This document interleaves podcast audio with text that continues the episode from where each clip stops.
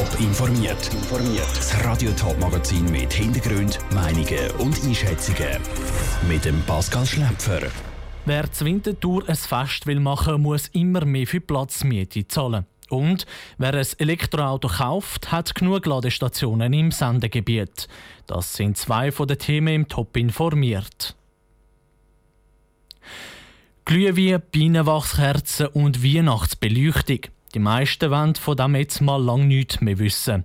Die Organisatoren vom Winterthur Weihnachtsmarkt können aber nicht bis in Herbst auf der vollen Haut liegen.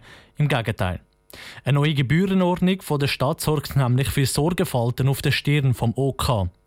Ist die Existenz vom Weihnachtsmarkt in Gefahr?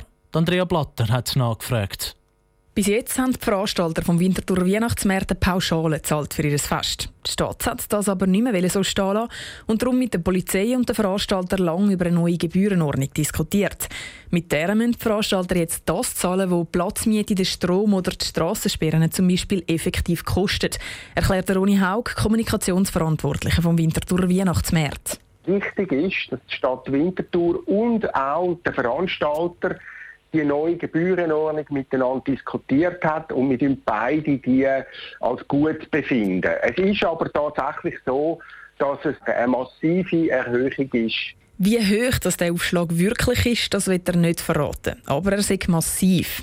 Da kommt automatisch die Frage auf, ob es in dem Fall auch für alle Standsbetreiber teurer wird, wenn sie ihre Sachen am Weihnachtsmarkt verkaufen. Das hat nämlich letztes Jahr für massive Kritik gesorgt. Ein paar Standbetreiber haben gesagt, sie können sich bald nicht mehr leisten, um noch an Winterthur am Markt zu kommen. Der Uni Haug rechtfertigt sich. Im letzten Jahr haben wir einen Aufschlag gemacht, aber den haben wir gemacht, weil wir eine längere Spielzeit haben. Also auch, wenn wir jetzt länger spielen, dann müssen wir auch mehr Gebühren an der Stadt zahlen. Und das haben wir weitergegeben. Betont aber gleichzeitig. Wir werden in diesem Jahr keinen Preisaufschlag bei den Marktfahrern haben. Sie wollen den Preisaufschlag der Stadt auffangen, indem sie zum Beispiel mehr Sponsoren oder Inserenten für das Programmheftli finden. Trotz neuem Gebührenreglement sind der Weihnachtsmarkt also nicht in Gefahr, versichert Ronny Haug. Und auch Standsbetreiber müssen sich keine Sorgen machen, dass es sich bald nicht mehr leisten können, um ihre Glühwein oder die Bienenwachskerzen in der Winterthur Altstadt zu verkaufen. Der Beitrag von Andrea Blatter. Welche Veranstaltungen zur Winterthur sonst noch von der neuen Gebührenregelung betroffen sind, haben die Zuständigen auf die Schnelle nicht abklären das Kasernenareal im Herzen von Zürich ist je länger mehr ein Sicherheitsrisiko. Im Waffensaal drohen die Wände abzubröckeln oder gar einzelne Teile der Decke einzustürzen. Der Kanton Zürich plant darum zusammen mit der Stadt schon seit längerem, wie das Kasernenareal umbaut und saniert werden soll. Sie haben die neuen Pläne heute vorgestellt. Wie sie aussehen, weiss Celine Greising. Das Zürcher Kaserneareal ist eines der zentralsten und historisch bedeutendsten Gebäude der Stadt. Der Kanton und die Stadt wollen darum zusammen das ganze Areal aufwerten. Ein neues Bildungszentrum soll das Herzstück der ehemaligen Militärskaserne werden. Ganz so einfach ist es aber nicht.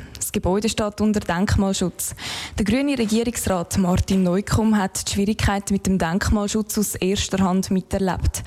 Die zentrale Frage für ihn war, wie gehen wir mit dem um? Einerseits das Interesse vom Schutz und vom Erhalt und andererseits von der neuen Nutzung. Und das Projekt hat sehr, sehr einen guten Kompromiss gefunden, wo man gewisse Sachen neu macht und den, Rest natürlich erhaltet und so eine gute Kombination hat zwischen neu und alt. Ich finde, das ist in diesem Projekt sehr gelungen. Am wichtigsten für den Regierungsrat Martin Neukomm ist, dass das Areal belebt wird. Es soll zusammen ein Aufenthaltsort für die Gesamtzürcher Bevölkerung werden. Darum ist das unterste Geschoss Ist komplett geöffnet für Nutzungen von der Öffentlichkeit. Da kann man sich also vorstellen, dass da eine Bar oder ein Kaffee reinkommt und ein Restaurant und man da kann rausstuhlen, dass das einfach das ganze Areal ein bisschen lebendig wird.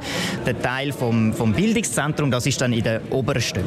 Geplant ist, dass die sanierte Militärskaserne sechs Jahre aufgeht. Es sollte eine kantonale Maturitätsschule für Erwachsene und ein Ausbildungszentrum für Lehrlingsausbildner geben. Celine Greising hat berichtet. Das restliche Areal soll wie die Militärkaserne eine Begegnungszone werden, mit viel Platz für Start-ups, Freizeit- und Bildungsangebote. Eine Zahl, wie viel all die Sanierungen und Neuerungen sollen kosten, haben die Bauleiter noch nicht bekannt gegeben. Die Elektroautos sind auf dem Vormarsch. In der Schweiz sind letztes Jahr doppelt so viele batteriebetriebene Autos zugelassen worden wie noch 2018. Das zeigen die neuesten Zahlen vom Bundesamt für Statistik. Aber wie gewappnet ist die Region überhaupt für die Elektroautos? Stefanie Brändle ist dieser Frage nachgegangen. Über 13.000 neue Elektroautos sind letztes Jahr auf die Straße gekommen. Laut dem Bundesamt für Statistik sind die vor allem zu Zug, aber auch viele zu Zürich zugelassen worden. In St. Gallen dafür sind weniger Elektroautos unterwegs. Trotzdem sind es parat, sagt Peter Graf von der St. Galler Stadtwerk. Weil wir haben jetzt schon ein öffentliches Ladennetz aufgebaut. Also das heisst, man hat die Möglichkeit, an verschiedenen Standorten, wenn man wenn die Batterie nicht mehr so voll ist, dass man das kann wieder nachladen kann. Und wir haben auch drei Schnellladestationen, wenn es einmal schneller muss gehen. Die Elektrotankstellen sind also um. Das bestätigt auch Daniel Buchs, Vizepräsident vom Elektromobil Club Schweiz. Das Problem ist aber ein anderes. Nicht alle Elektroautos können an allen Ladestellen Strom absaugen. Je grösser die Schnellladestationen werden, dass man nicht alle Fahrzeuge, vor allem auch ältere, aber auch neuere Modelle, dass man noch nicht an allen Ladestationen kann laden kann, weil es technische Probleme bei der Kommunikation zwischen Fahrzeug und Ladesäulen gibt. Und dazu kommt, dass dann eben auch das Zahlen nicht überall ganz so einfach ist wie an einer Benzin- oder Dieseltankstelle.